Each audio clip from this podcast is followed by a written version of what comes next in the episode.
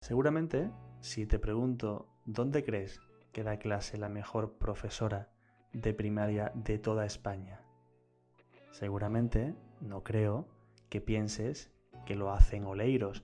Seguramente incluso no sabrás dónde está Oleiros. Déjame decírtelo. Es un pequeño municipio de A Coruña y aquí, concretamente en el Isidro Parga Pondal de Oleiros, es donde da clases nuestra invitada de hoy, Alicia Tojeiro. Ha querido acompañarme en, como ya sabes, ¿no? andar un kilómetro más en este viaje para descubrir a personas con nombres y apellidos que hacen cosas maravillosas, increíbles y espectaculares en el mundo educativo por todo el planeta. Y hoy pues vamos a andar un kilómetro más, uno muy especial, con Alicia. Te recomiendo, y no voy a contarte nada más, pero eso sí, te recomiendo que te quedes hasta el final y que luego me busques por Instagram, por LinkedIn, por correo, por donde quieras y me cuentes qué te ha parecido. Me hace mucha, mucha ilusión dejarte ahora sí con Alicia en este kilómetro número 12. Hola Alicia, ¿qué tal? ¿Cómo estás?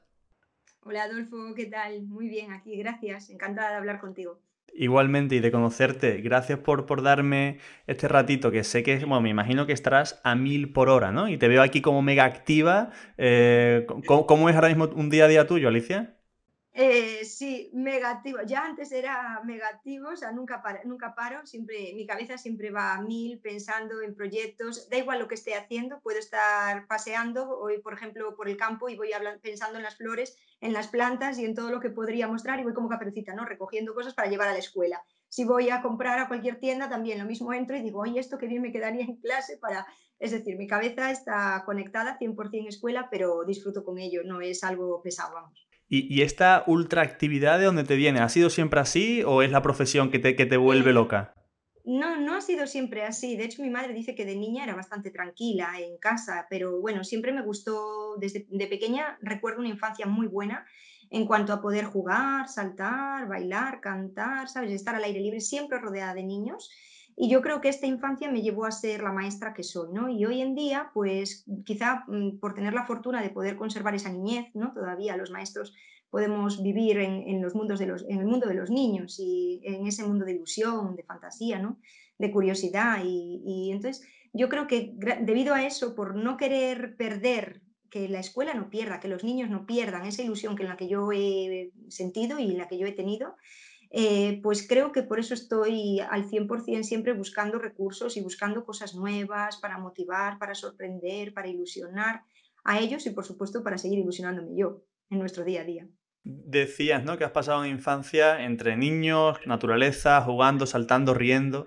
Eh, ¿Crees que es la naturaleza del ahora mismo niño medio que tenemos? No, para nada, para nada la situación ha cambiado. Bueno, el mundo ha cambiado ya, ahora con la llegada del COVID muchísimo más pero ya antes. Entonces, eh, no, todo eso, todo lo que sea permitir a los niños el movimiento, bueno, de hecho está muy, muy centrado esto, los estudios lo dicen, ¿no? El movimiento y el cerebro, eh, la música y el cerebro.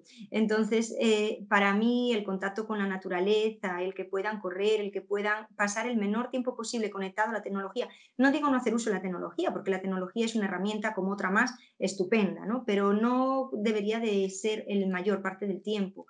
Entonces, entonces, en estos momentos que hemos tenido de confinamiento, pues ya no quedó otra, hemos tenido que estar en casa y no hubo más que hacer que, sacar muchas ideas de, nuestros cerebros, pero muchas veces conectados por videoconferencia, muchas veces eh, recurriendo a Internet o tal. Y ahora que, como digo yo, siempre que se pueda, siempre que podamos salir, aprovechar el aire libre, oxigenarnos, eh, disfrutar fuera, ¿no? permitir todo ese tipo de, de, actividad, pues bienvenida sea. Eso es lo que intento con los niños también en el aula intento que no estén demasiado tiempo quietos o demasiado tiempo callados, o, sino que, se puedan mover, que se puedan expresar y que puedan comunicarse más allá de lo que es la libreta.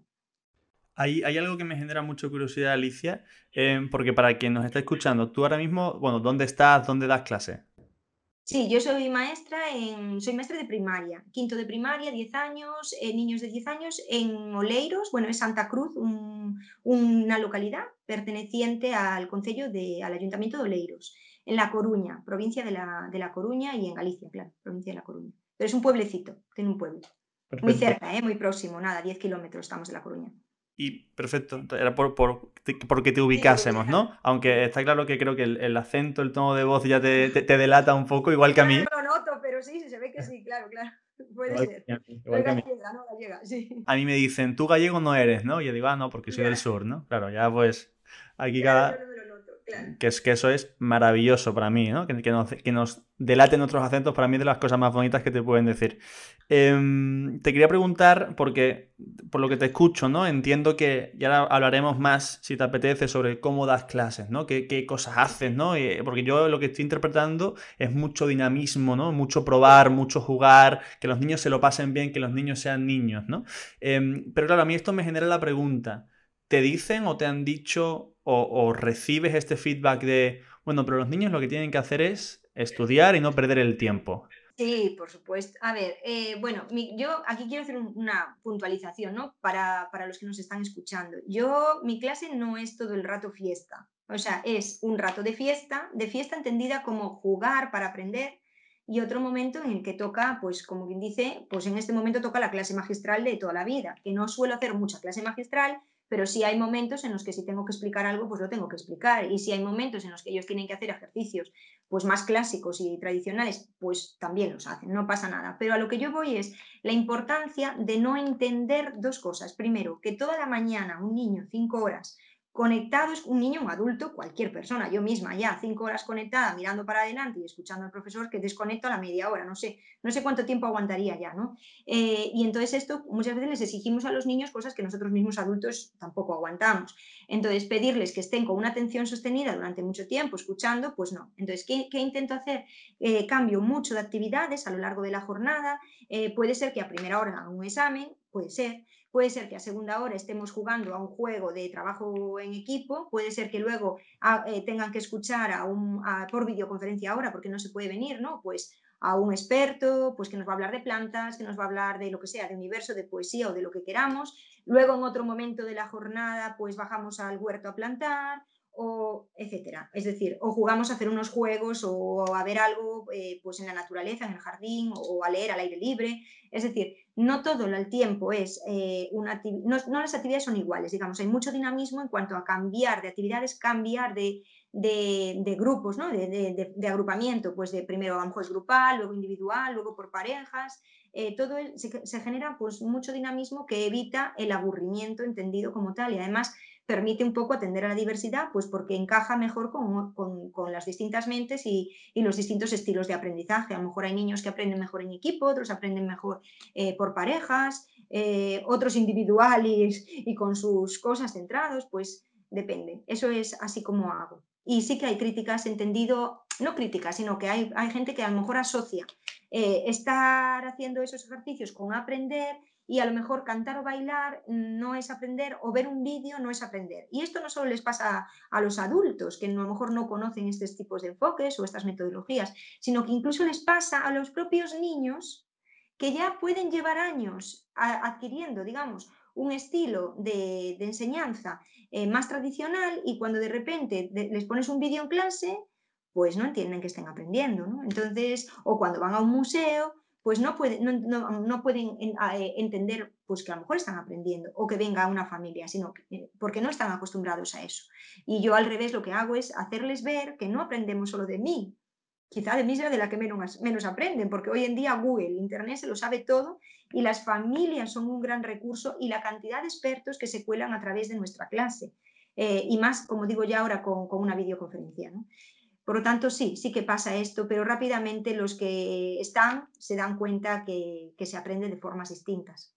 ¿Eres capaz de ver en esas edades el, desarrollo de ese aprendizaje? Es decir, el, te, da tiempo a ver cómo cambia su forma de...?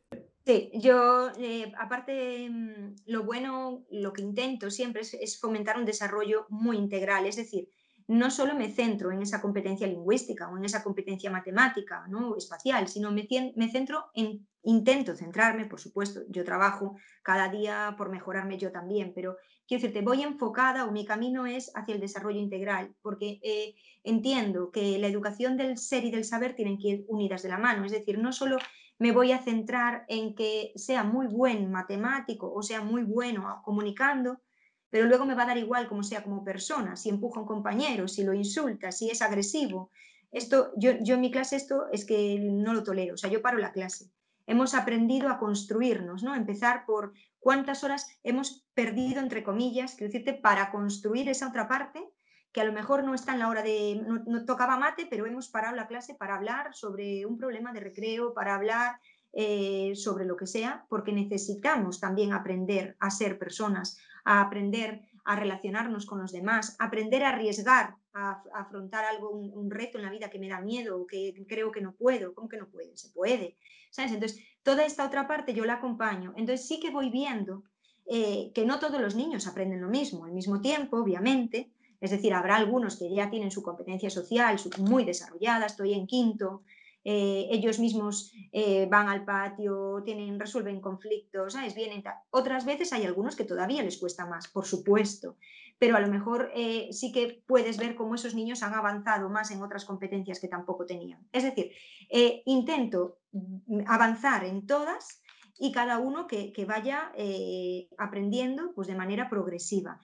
Que sí, que sí que puedo ver que yo llevo ahora ya dos, tres años con ellos, pues eh, cómo se han ido formando como, como, personas, ¿no? Cómo es, da gusto ya hablar con ellos, estás eh, casi de tú a tú, ¿no? en clase, o sea, yo digo, un, dos, cuento hasta diez y ellos se callan simplemente por respeto, porque saben que es así. No hace falta gritar, no hace falta amenazar, no hace falta decir te quedas sin recreo. Ellos saben que si yo te escucho a ti, tú me escuchas a mí y se llama respeto. Entonces, y eso con un compañero o con quien sea, nadie se ríe de nadie. Eh, entonces, para mí eso es construcción, es algo que he ido trabajando yo con el tiempo y que, por supuesto, se va viendo, más allá de que sepan más o menos las matemáticas, que también, porque claro, el currículum está ahí, obviamente. Siempre que conozco a, bueno, a una persona, entre comillas, como tú, ¿no? que, se nota eh, muy rápido, que entendéis la educación desde mi punto de vista, desgraciadamente, diferente a como lo entiende la mayoría, ¿no? Porque aplicáis una serie de técnicas, eh, os esforzáis por ser creativos, por trabajar de forma diferente, por entender al alumno más allá de su cualificación, ¿no? O de lo que pone un papel. Claro, yo siempre me pregunto, ¿tiene que ser muy difícil ser la persona con estas capacidades o con estas formas de querer trabajar, como en este caso lo eres tú dentro de tu centro, si tu equipo no te acompaña o si, si el currículo o lo que hay que hacer se supone no te acompaña. Entonces, siempre, siempre me pregunto, y siempre hago esta pregunta, ¿no? Cuando, cuando conozco a alguien, a alguien como tú dentro de su centro, ¿Cómo trabajáis con otros docentes que no trabajan con, estos métodos o que están a lo mejor más chapados, entre comillas, a la antigua, métodos más tradicionales? Y también esto cómo afecta al alumno, porque si entran en clase de Alicia y de repente vamos a hacer algo diferente y entran en clase de Adolfo y, vamos a quedarnos sentados leyendo el, el libro, ¿cómo afecta? Sí.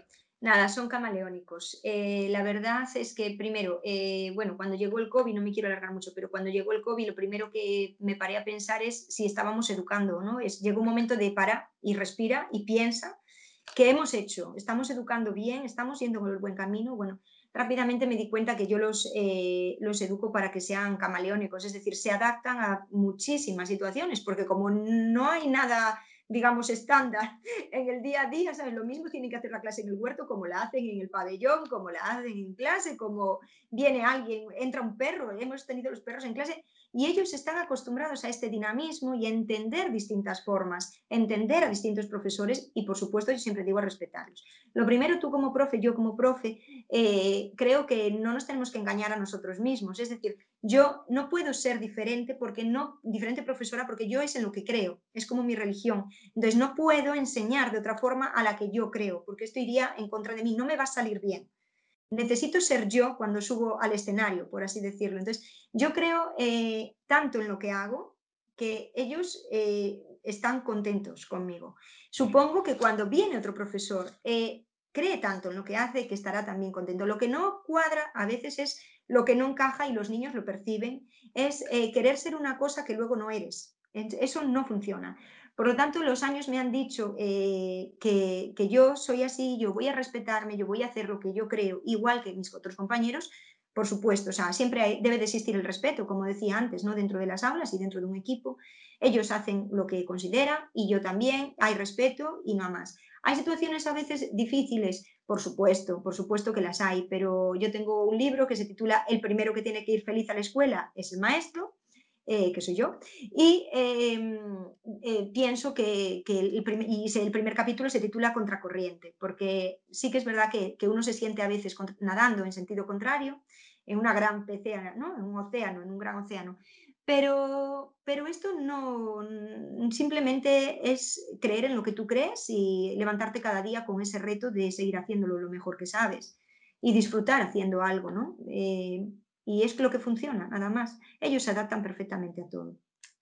Has, resumido desde mi punto de vista algo que me parece muy complejo de una forma muy sencilla. Creo que sería interesante grabar este clip, e, esto, este minuto y poco que has hablado y, ponerlo en todas las universidades donde se formen nuevos docentes y que ponga, ¿no? Alicia dice que hay que ser quien uno es para de verdad, ¿no? Básicamente ofrecer lo mejor de uno. ¿no? Sí, si no crees en... Yo eh, alguna vez de verdad que por cansancio dije, ya no puedo más, no lo voy a seguir haciendo, pero es, verdad, es mentira, al día sí. De hecho, mis compañeros, cuando yo digo empiezo septiembre tan baja de moral, que digo, no puedo más, o sea, empieza el curso este año no voy a hacer tanto. Y ya dicen todos, bueno, en plan, ¿sabes? Porque, porque, porque no, porque al final vuelvo a ser yo, o sea, es como una, no sé, como un pecado, ¿no? O como una tentación cuando dices con el chocolate no lo voy a comer y al final te lo comes igual. Pues esto, pero uno lo disfruta, no, no es, y creo que eso, cuando disfrutas haciendo algo, pues lo contagias. Y los niños se contagian y, y no hay más. Eh, por eso pienso que hay que estar feliz, hay que ir bien. Muchas veces me dicen, sí, claro, feliz Tú vas todos los días, eh, puede ser una de las críticas, ¿no? Tú vas todos los días feliz a la escuela. Digo, si no voy, cuando, cuando cruzo la puerta sí que me planteo que tengo una gran responsabilidad y que yo no puedo entrar de cualquier manera a la escuela, porque yo soy el modelo. Entonces, yo soy la que tengo que controlar mis emociones, yo soy la que tengo que mostrarme, eh, si tengo una dificultad, enseñarles a ellos cómo superarla.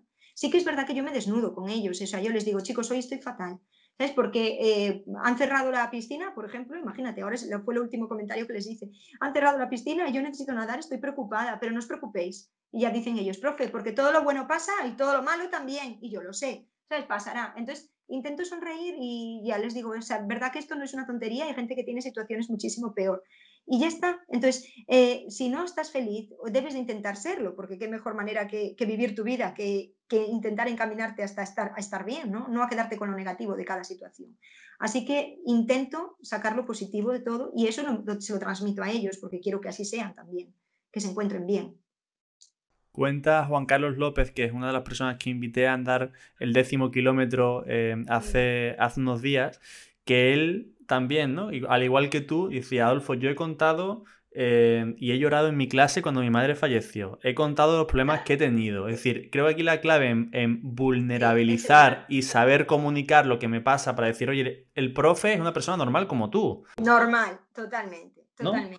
Sí, sí, sí, sí, no pasa nada si hay momentos en los que te vas a enfadar, porque igual que en casa, como madre, o sea, tú hay momentos en que nadie es perfecto, es decir, hay un momento, nosotros, claro, como maestros estamos más entrenados, ¿no? Porque llevamos muchos años entrenando. Eh, yo, por ejemplo, eh, obviamente cuando empezamos, pues no empezamos igual que ahora. Hay un recorrido de, de 20 años de formación y, de, y, los que me quedan, quiero decirte, por seguir aprendiendo. Y por ir transformándome, ir cambiándome hasta que descubres eso, que gritar no sirve, que castigar no sirve, ¿sabes? Que eso no, no es, eso no lleva, eso destruye, no construye. Entonces, eh, es verdad que el ser humano, el sentirte humano con ellos, eh, te acerca tanto a ellos y ellos no te notan tan cerca que al final, por, porque te quieren o porque tú les quieres, funciona la clase, no hay otra. Mm. Buenísimo, buenísimo. No lo hemos comentado, pero bueno, em, te han dado el premio a mejor docente en primaria en España, que, se dice muy rápido, pero casi nada, ¿no? Cuando leía, ¿no? Algunas entrevistas que te han hecho, ¿no? Y, veía un poco eh, tu forma de ser y tu forma de educar, me preguntaba, porque para mí, yo es la primera vez que hablo con una persona que le han dado este, este premio, ¿no? este galardón. Entonces, eh, ah, ¿tu vida, no sé, ha cambiado en algo? Eh, ¿cómo, lo has, ¿Cómo lo has recibido? ¿Cómo lo ha recibido tu, tu, escuela, tu familia? ¿Cómo ha sido? Mira, la verdad es que los que ya me conocen, los que ya me conocen dijeron sabía que llegaría, ¿sabes? Porque ya no, no es de hoy, es de tantos años que yo llevo intentando cambiar la escuela. Es decir, eh, yo soy madre ahora también de un niño de alta capacidad y, y tiene que cambiar la escuela, porque la escuela tiene que fomentar el talento, la escuela, el de cada uno, el de todos, todos tienen un talento, todos tenemos un talento. Eh, hay que saber descubrirlo, ¿no? Pues la creatividad, eh, hay niños, por ejemplo, que son muy humanos, muy empáticos, eh, otros que no lo son tanto, pero igual son grandes matemáticos, otros que dibujan muy bien, es decir, cada uno tiene un talento e intentar desarrollar eso en las escuelas, por favor. entender, aprender a mirar de otra forma. Para mí, cuando hay algo que no funciona, hay que preguntar por qué no funciona y qué puedo hacer. ¿Cuántas veces hablar con las familias, mantenerse codo con codo con las familias, porque yo soy madre también y, estamos preocupados, queremos saber, no, no sabes muchas veces qué hacer, entonces eh, hay, momentos en los que a las familias hasta hay que relajarlas, otros momentos, no siempre hay que azuzar, sino que hay momentos en los que hay que relajar para que el alumno avance. Eh, llevo tanto tiempo intentando cambiar, ¿no? que las que me conocían dijeron eso, pues sabía que llegaría y felicitaciones, claro. Y no estoy sola, por suerte no estoy sola, hay mucha gente, hay grandes ya docentes que están caminando en este rumbo, no estoy sola, por supuesto. Por lo tanto, haber sido yo la galardonada con este premio, pues imagínate, mm, no sé, aún no lo digerí yo creo, pero me siento muy feliz porque em, se ha podido ver ¿no? y se ha dado visibilidad a esa escuela, a la escuela del que yo llamo del corazón, en la que hay que escuchar por las mañanas. No puede ser que lleguemos a la escuela, no puede ser, es un grito de, no puede, de auxilio, o sea, no puede ser que lleguemos y no escuchemos cómo están los niños. No nos, nos tiene que preocupar que estén bien, porque es que si no están bien no pueden aprender nada. O sea, si viene un niño con dolor de barriga no va a aprender nada, da igual. Si viene un niño preocupado por su familia no va a aprender necesitamos que esté bien. Entonces, a veces dices, ¿qué haces? Es que a veces simplemente es escuchar. Escuchar qué tal estás y decir una frase simplemente ya le da un aire de respiro para poder mejorar, ¿no? Y eso que se produzca entre todos, que esté cómodo, que se cree un clima agradable en el aula, mm, vulgarmente dicho de buen rollo, ¿no? que no haya un estado jerárquico donde yo mando, sino que estamos todos al mismo nivel, siempre sin perder el rumbo de que, claro, la profe tiene alguien que coordinar el grupo, ¿no? Por supuesto. Pero, por ejemplo, yo salgo de clase, vuelvo a entrar y ellos siguen haciendo lo que están haciendo. Nadie, no es que digo que se muevan, porque se podrán mover, o podrán seguir, o estar, si estaban hablando, seguirán hablando, pero me refiero, no hay nadie haciendo cosas raras porque se ha trabajado eh, con el tiempo, ¿no? que tienen que ser responsables, que, que tienen que aprovechar el tiempo y todas estas cosas. Y es lo que creo que, deberíamos de hacer todos, fomentar, que, que, tengan ganas de ir a la escuela, que les apetezca, que, que quieran hacer, que se respeten para evitar tantos problemas como estamos teniendo en nuestra sociedad te escucho, Alicia, y me da una envidia ahora mismo no ser uno de tus alumnos. Te lo digo de verdad, digo, ojalá haber tenido, porque no sé, creo que es el caso de muchos, ¿no? Yo he sido alumno, tú has sido alumna, eh, ¿no? Todos hemos sido alumnos, alumnas en algún momento de nuestra vida, y, no sé tu caso, pero en el mío, desgraciadamente, son contados con una, ¿no? Con los dedos de una mano. las buenas experiencias o los buenos recuerdos que tengo sobre docentes que han pasado por mi camino, ¿no? Y, y eso, bueno, aparte que me parece triste, a la vez, ¿no? En la otra cara de la moneda, me alegra mucho cada vez conocer a más docentes como tú, ¿no? Que, que compartís estos valores y estas formas. Para mí la prioridad es eh, cada día, yo, yo uso lo que yo misma he denominado la dinámica ESAT. Eh, es decir, eh, la E de escuchar, la S de sorprender, la A de acompañar y la T de trabajar en equipo. Para mí, lo más importante siempre es que estén bien, o sea, siempre parto por la mañana. Si veo a algún alumno que está con la cabeza baja, si está algún yo no puedo. O sea, yo tengo que parar, yo paro y le, pues, siempre pregunto cómo está, intento acompañar. Eh, ya te digo, aunque sea a veces cosas muy nimias, pero que sí, que, ellos saben que yo me preocupo por ellos. Eh, y, y, después sorprenderlos. Intento, como a mí me pasó, que yo en la escuela pues prefería quedarme en casa, pues mm, intento que ellos quieran volver al cole, simplemente, ¿no? Entonces, que les apetezca. A mí me, se dan casos de, que lloran porque no se quieren ir de vacaciones, quieren quedarse. Y les doy caña, quiero decirte, ellos están en quinto, ellos, tienen que, ellos aprenden, tienen que aprender, no es lo que decía, o sea, solo que, por ejemplo, podemos aprender jugando, ¿no? Podemos, el último proyecto que hicimos se titula Limpia COVID, porque claro, como empezó, fue el, fue el proyecto del primer trimestre, eh, empezó el curso, gracias a, bueno, no sé si a Dios o a quien sea, empezó el curso y yo eh, tenía tantas ganas de volver a verlos que, tuvimos, bueno, lo que primero fue cantar para, por el reencuentro, que tenemos una canción, ¿no? Eh, y después fue crear un juego solidario para empoderarlos con el tema del COVID, porque llevaban desde el mes de marzo escuchando hablar de COVID pero todo en negativo. Entonces mi objetivo era eh, darle un poco la vuelta a la tortilla a pesar de responsabilizarnos del tema que teníamos encima, del uso de la mascarilla, el gel, abrir ventanas y tal, pero enfocarlo de, podemos, ¿sabes? Vamos a poder, nuestro lema es juntos lo conseguiremos. Entonces eh, creamos un juego que se titula Los Limpia COVID, en tipo trivia loca, una mezcla de trivia loca, en donde eh, ellos jugaban y al lanzar el dado, bueno, tenían que responder unas preguntas. Esas preguntas eran de naturales y sociales son de naturales y sociales, que, pues, eh, claro, todos los contenidos que habíamos dado, si acertaban, hacían una operación para comprar y conseguir puntos, una operación matemática, pues una división, una multiplicación lo que sea, para conseguir puntos y comprar las letras de la vacuna. Y así acabar con el dichoso virus. Si no te sabías las preguntas, si el virus eh, atravesaba el, tablero, provocaba una pandemia. Entonces, bueno, eh, pues ese fue el juego de, ¿sabes? de las vacaciones y, a lo que estuvimos jugando y construyendo y tal. Entonces, aprenden jugando, pero aprenden, claro. Con, esta dinámica que has hecho, o sea, eh, que es maravillosa porque mezclas la realidad ¿no? y la mete dentro de la escuela, que yo creo que es uno de los principales defectos que hay en el sistema tal y como está planteado, que parece que lo que ocurre dentro de la escuela se queda dentro y luego fuera hay otra vida y, al revés, ¿no? Y, por eso esa, esa, gran pregunta de, bueno, ¿y esto para qué me sirve, no? Cuando tantas cosas que hemos aprendido. Yo soy justo eso. Sí, siempre también. Siempre, siempre, siempre te conectamos con la realidad. Siempre, todos los contenidos y partimos de la realidad. Es decir, ellos, eh, ahora en septiembre no tocaba otra cosa que no fuera COVID porque todos venían hablando de COVID y además tocaba volver a hablar de COVID. Entonces, eh, obviamente empezamos por ahí, pero quien dice eso, pues puede decir cuando doy plantas o cuando doy, por ejemplo, imagínate, plásticos. Nosotros somos los limpiamundos o animales, ¿no?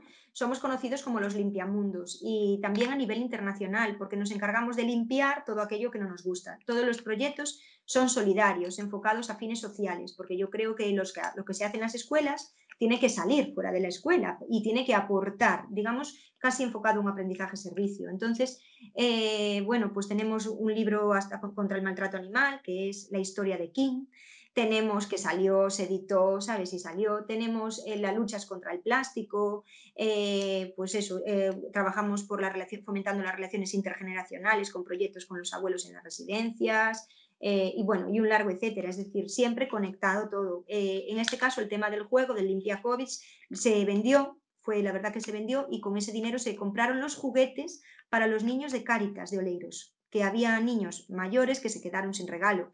Entonces, gracias a los limpiamundos, se llevaron en Navidad y se les compraron los regalos de Reyes. Esto es espectacular, ¿eh? Em, y de nuevo, un, ejemplo más de... Me encanta escucharte porque eres el claro ejemplo y todo lo que haces y lo, que haces con tus alumnos, ¿no? Eres el claro ejemplo de que se puede hacer mucho más de lo que se hace y se puede hacer mucho más diferente a cómo se hace, ¿no? Diferente. Yo creo que, yo creo que la gente trabaja mucho, los docentes trabajan mucho, pero, perdona, pero no trabajan, no trabajan a lo mejor eh, enfocada de la misma manera que yo. Entonces, eh, sí hay, hay, de todo, hay, hay, obviamente, como te decía antes, gracias a gracias, hay gente que está ya apostando mucho por la educación, por el cambio, porque es necesario, porque se ve que, no, no, estamos en la época en la, que estábamos, en la que estudiamos nosotros dos, sino que han pasado 20 años, han pasado 30 años y, y, eso hay que cambiarlo. No puede seguir igual porque la sociedad se ha transformado totalmente. El acceso a la tecnología es bestial, eh, los, bueno, por todo, por lo que ya sabemos, el acceso a todos los medios de comunicación, todo cambia, todo, todo ha cambiado, nuestra sociedad ha cambiado al 100%. Fíjate, con la llegada del virus, todo lo que está cambiando, ¿no? Pero, y todo parece que sigue igual, la escuela sigue igual, el resto del mundo cambia. Entonces, eh, tenemos que cambiar, eso ya es algo. Y hay gente que lo está, que está haciéndolo y a otra que invierte mucho tiempo, pero quizá no, no sea de la mejor manera invertido. Mm, Ramón Barrera, que andé con él el kilómetro anterior, él, siempre hace la diferencia entre ir a aprobar, ¿no? Aprobar el examen, aprobar la asignatura, o como él dice, ir aprobar, ¿no? Separando, dice, ahí es donde está la diferencia, dice, yo a mis alumnos les digo, aquí venimos a probar. A mí lo que saques tú la nota y lo que saques en el examen me da absolutamente lo mismo. Si no pruebas, no vas a aprender, ¿no? Entonces creo que ahí es donde erradica una diferencia enorme y también, como tú bien dices, como docente, cómo inviertes tu tiempo y en qué lo inviertes. Porque si tu enfoque es en que aprueben un examen, saquen una nota, eh, esto está tan desconectado. No, no para nada, para nada. Y yo a ellos se lo digo, o sea, ya, y que pasa como en todas las familias o en todas las casas o en todos los sitios. Hay días en los que hay que parar la clase todavía, ¿no? Y decir, bueno, recordar que a mí me da igual, yo siempre lo digo así y se lo digo alto, digo, me da igual que tengas un 9 en matemáticas si no eres persona. Es que lo digo en alto, o sea, porque es verdad, porque yo quiero gente que, que sea, eh, que sepa, pero que sea persona. O sea, no puede, una cosa sin la otra no me sirve. Eh, y eso es algo que lleva tiempo y, construirse lleva mucho tiempo y necesita tiempo. Ah, eh, el tema de las notas eh, sería también otro debate, ¿no? Poner nota, no poner nota, cómo valorar la nota. para mí, hacer un examen no es algo negativo. puede tener exámenes, ¿por qué no? Pueden tener deberes, ¿por qué no? Claro que sí, la vida te va a poner a prueba millones de veces y si preparamos para la vida, tienes que estar preparado para la tensión, tienes que estar preparado para saber si sabes, eh, para ponerte a prueba, para retarte a ti. Eso a mí no me, no me molestan los exámenes, eh, incluso que se los hagan a mi hijo, me da igual, me parece bien. El problema ya no es el examen en sí o los deberes en sí, sino el mal uso que después le damos a la nota del examen, ¿sabes? O al tema de deberes, a la palabra entendida como qué decimos de que son deberes.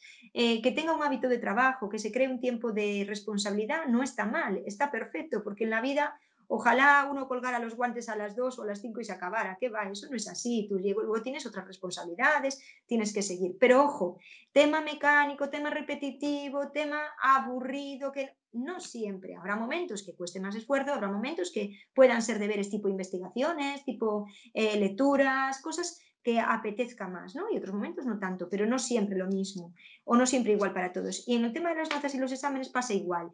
Eh, es importante que ellos vean lo que saben. A mí me gusta que se pongan, que sepan, que sean conscientes, ¿no? Eh, en lo que fallan o en lo que no.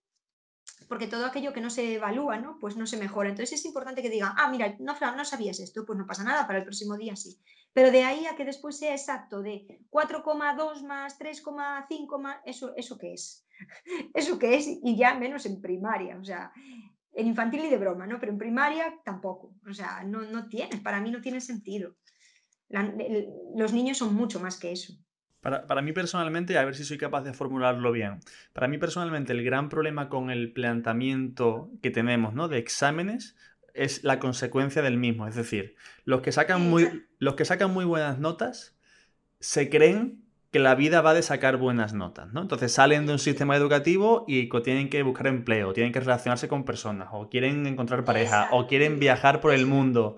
y, y no hay un... pongo un ejemplo muy tonto, ¿no? Pero Ryanair no te, no te dice, aprueba este examen para comprar un vuelo, ¿no? Ni, es decir, eh, eso no, no, no se estudia así. Y luego, los que sacan malas notas se creen que no valen para nada porque sacan malas notas, ¿no? Entonces, la comparativa es siempre, ¿no? Comparar mal, pero en este caso creo que, creo que revienta por completo el, bienestar de una persona y ya no nos damos cuenta, pero la persona va creciendo creyendo que no es buena para o que es muy buena porque saca buenas notas. Y yo personalmente, y creo que nos pasa a todos, conozco a muchísimas personas que han sido excelentes en cuanto a forma académica, han sacado unas notas increíbles, a día de hoy a día de hoy no saben todavía cómo vivir ni cómo hacer la compra en el Mercadona solo, ¿no? Exacto, exacto, porque la, eh, bueno, la vida nos, nos demuestra y nos está demostrando la importancia de esas otras capacidades que en las escuelas están tan dormidas, ¿no? La de saber relacionarte, la de saber hablar, pedir una cosa, escribir,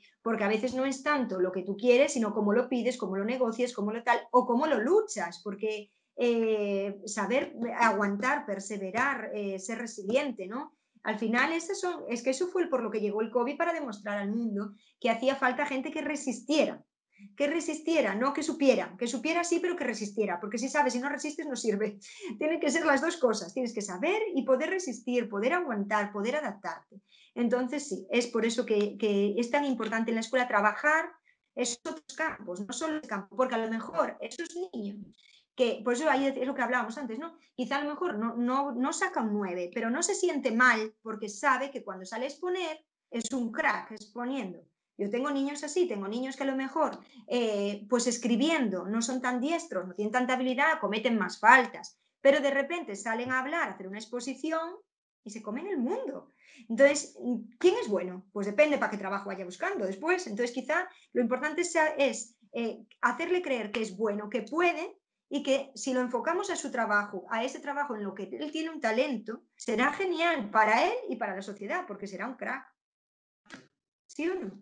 Habrá niños que, pues por ejemplo, que nacen ingenieros y, o niños que yo también lo tengo, tengo niños que son que dibujan, que a nivel matemáticas son cracks, es decir, que, que, no, que no fallan, o sea, son buenos, saben, se podría decir que saben, ¿vale? Y luego cuando después eh, a nivel lengua o tal, pues no son, bueno, pues a lo mejor es que lo que tienen que hacer es enfocarse, me imagino, me estoy imaginando un diseño gráfico, me estoy imaginando eh, toda esta parte ¿no? de ordenadores, de, ingenierías, pues que son geniales. Pero claro, si, no es, si tú a ese niño lo machacas, eh, lo deprimes, lo aburres, no llegará ni a ser ni una cosa ni la otra. Y, y odiará el sistema. Si, estamos, si tienen que aprender a lo largo de... Si seguimos aprendiendo, si sigo aprendiendo y tengo 42, ¿cuántas cosas he aprendido esta última temporada? Todos, ¿no? Eh, y, yo ahí, y yo ahí voy a que también creo que un error de sistema absoluto es que el niño crea que los primeros 18, de 18 años de su vida son para ser algo.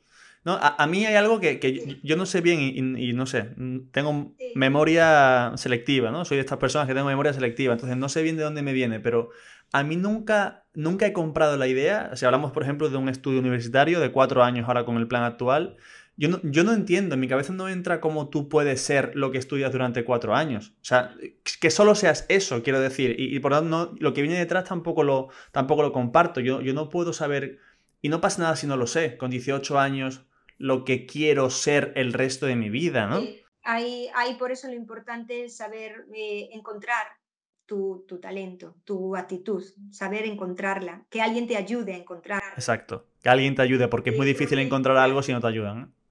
Claro, porque a veces tienes familias, tus familias, por ejemplo, a mí, ¿por qué yo soy maestra? Pues yo soy maestra porque desde niña escuché, esta niña va a ser una gran maestra, me lo escuché desde porque yo estaba todo el día, yo estaba rodeada, como te conté, rodeada en la calle de niños, entonces yo se ve que manejaba el grupo, pues, pues bien, ¿no? Que, que siempre recuerdo estar siempre inventando canciones, baile, ritmo, yo que sé, saltaba, corría. Bueno, recuerdo esto muy positivo, ¿no? Entonces yo creo que, que tanto escuché esta frase que alguien entendió que este era mi talento. Yo hubiera sido una médica horrorosa, por, aunque, aunque me hubieran dicho, ¿por qué? Porque mm, me pongo tan nerviosa y soy tan emocional que yo, a mí se me muere el paciente, o sea, o si le tengo que dar una mala noticia no valgo, ¿sabes? Y para abogada, nefasta, porque yo en situación de presión bueno, todos, ¿no? Pero hay gente que en situación de, en general no funciona nadie en situación de presión, pero bueno, hay gente que, es quizá más rápida. Yo necesito mi tiempo para pensar. Entonces, en un juicio también les va, quiero decirte con esto, que al final lo importante es que alguien encuentre ese talento que llevas dentro y ahí florecerás estupendamente.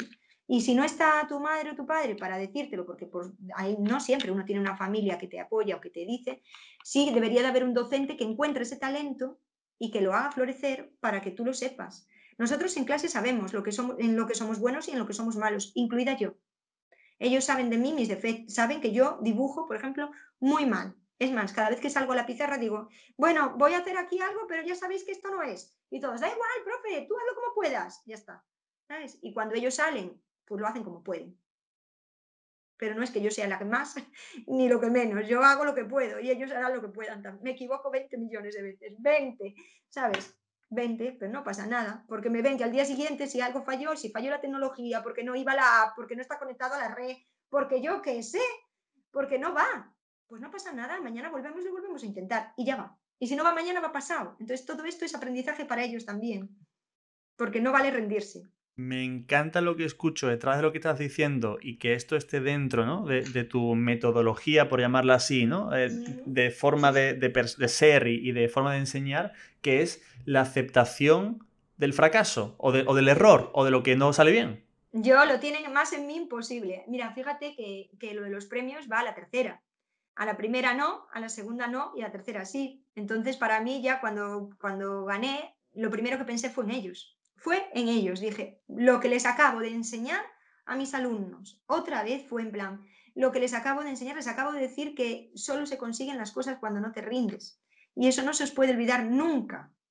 ¿Sabes? Hay que luchar por lo... Y, bueno, yo lo tengo, en clase tengo escrito, ¿no? En la pizarra, tengo una pared toda de tiza, ¿no?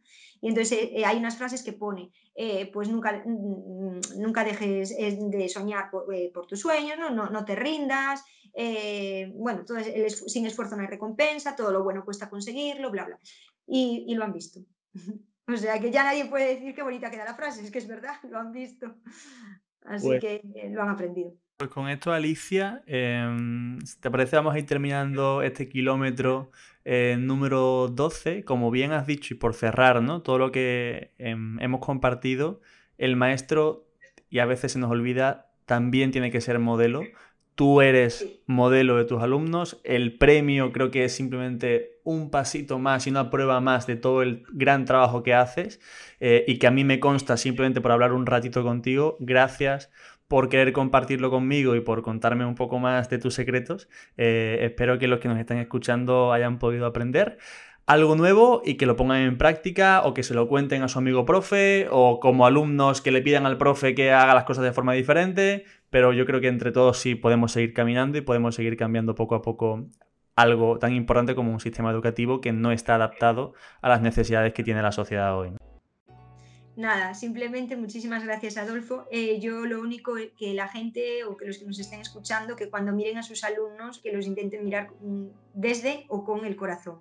Es decir, eh, que más allá de ese alumno que a lo mejor no le cuesta, no sé qué, hay una persona y esa persona se está construyendo y puede ser que marques la diferencia tú, simplemente tú. Muchas gracias Alicia. Gracias, un saludo.